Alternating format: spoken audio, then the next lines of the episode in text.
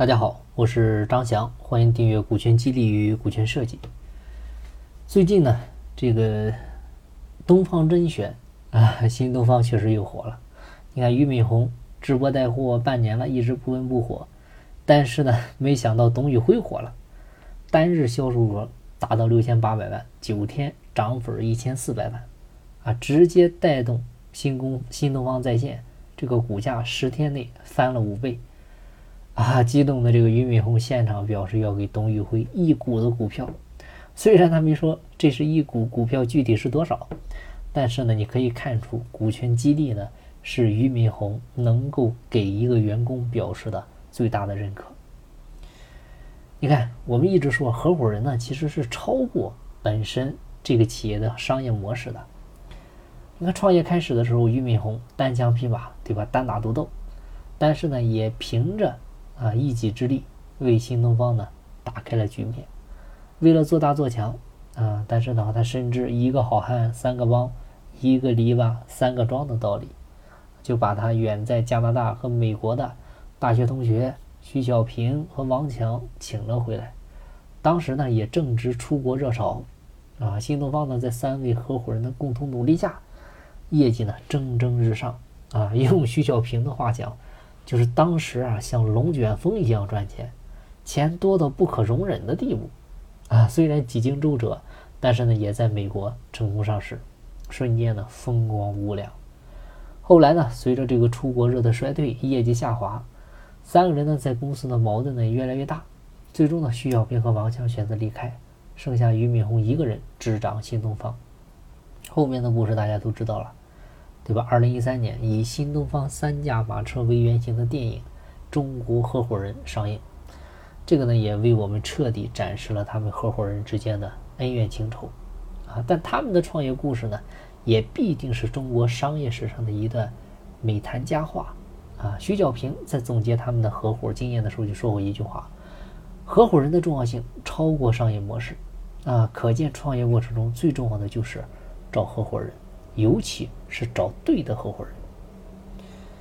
前段时间呢，这个千万粉丝的网红，哎，浪味仙和东家闹掰了。大家看过这个新闻没有？带着团队集体出走。啊，这个创始人虽然是苦苦挽留，但是呢，最终也是一拍两散。啊，老板呢有许没办法，开始自己拍段子，但是播放量呢肯定是大不如从前的，你更别提变现了。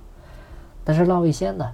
他也再也回不到从前了，对吧？无独有偶，朱一蛋的枯燥生活，当年的那个抖音账号的团队的导演张策出走，导致账号停更了很久，对吧？没有了导演的朱一蛋，你不管是内容和形式，也是再也达不到之前的水平和高度了。但是这个离开之后啊，这个张策他也没有再见到很好的作品面世，所以对于两个人来讲呢，也是双输的结果。你包括去年的李子柒，对吧？自己是杭州微念这个 MCN 机构他孵化的网红，但是随着个人知名度的一个提升，两者的矛盾和分歧也是不可调和，最终对簿公堂。你看，还有反诈老陈、辛巴，对吧？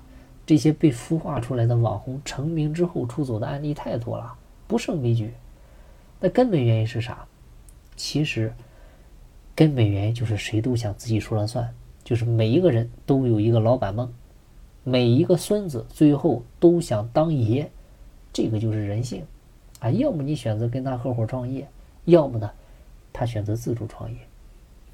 因为工资再高也是打工的，股份再少也是老板。老板和员工之间是雇佣关系，签的是劳动合同，你给我多少钱，我给你干多少活，对吧？干的不好。老板干掉员工，员工没有安全感；干得很好，员工干掉老板，老板没有安全感。员工最反感的就是老板谈忠诚，那老板最反感的就是员工谈涨钱，对吧？员工辞职司空见惯，老板辞职你是闻所未闻啊！啊，你不让他跟你一起做老板，他就自己出去做老板。所以股权激励呢，其实就是老板把自己的股份分给核心员工。把他们呢从员工的身份变成老板的身份，从原来给别人干变成给他自己干，干的越多收益越多，贡献越多，占股越多，付出越多，那他离开的代价就越高，他的心呢自然就会留在公司了。所以你看，优秀的公司它都是合伙人制，对吧？新东方三驾马车，携程四君子，腾讯五虎将，小米八大金刚，阿里巴巴十八罗汉，对吧？华为十二万股东啊，各位。你可以不相信人，但是你一定要相信人性。你要做的其实就是顺应人性。股权是老板激励员工的底牌，是所有激励方式当中的绝招和必杀技。像新东方的这些老师，他已经完成了从代课老师到带货主播的一个成功转型，同时呢，也帮助新东方找到了增长的第二曲线，啊，必定是新东方的未来。通过给予股权呢。也是把他们留下来，当然了，这个也是当下俞敏洪最急需要做的事儿了。好了，我们今天的分享呢就到这儿，希望对你有收获。进步在西天，静在路上。我是张翔，下期再见，拜拜。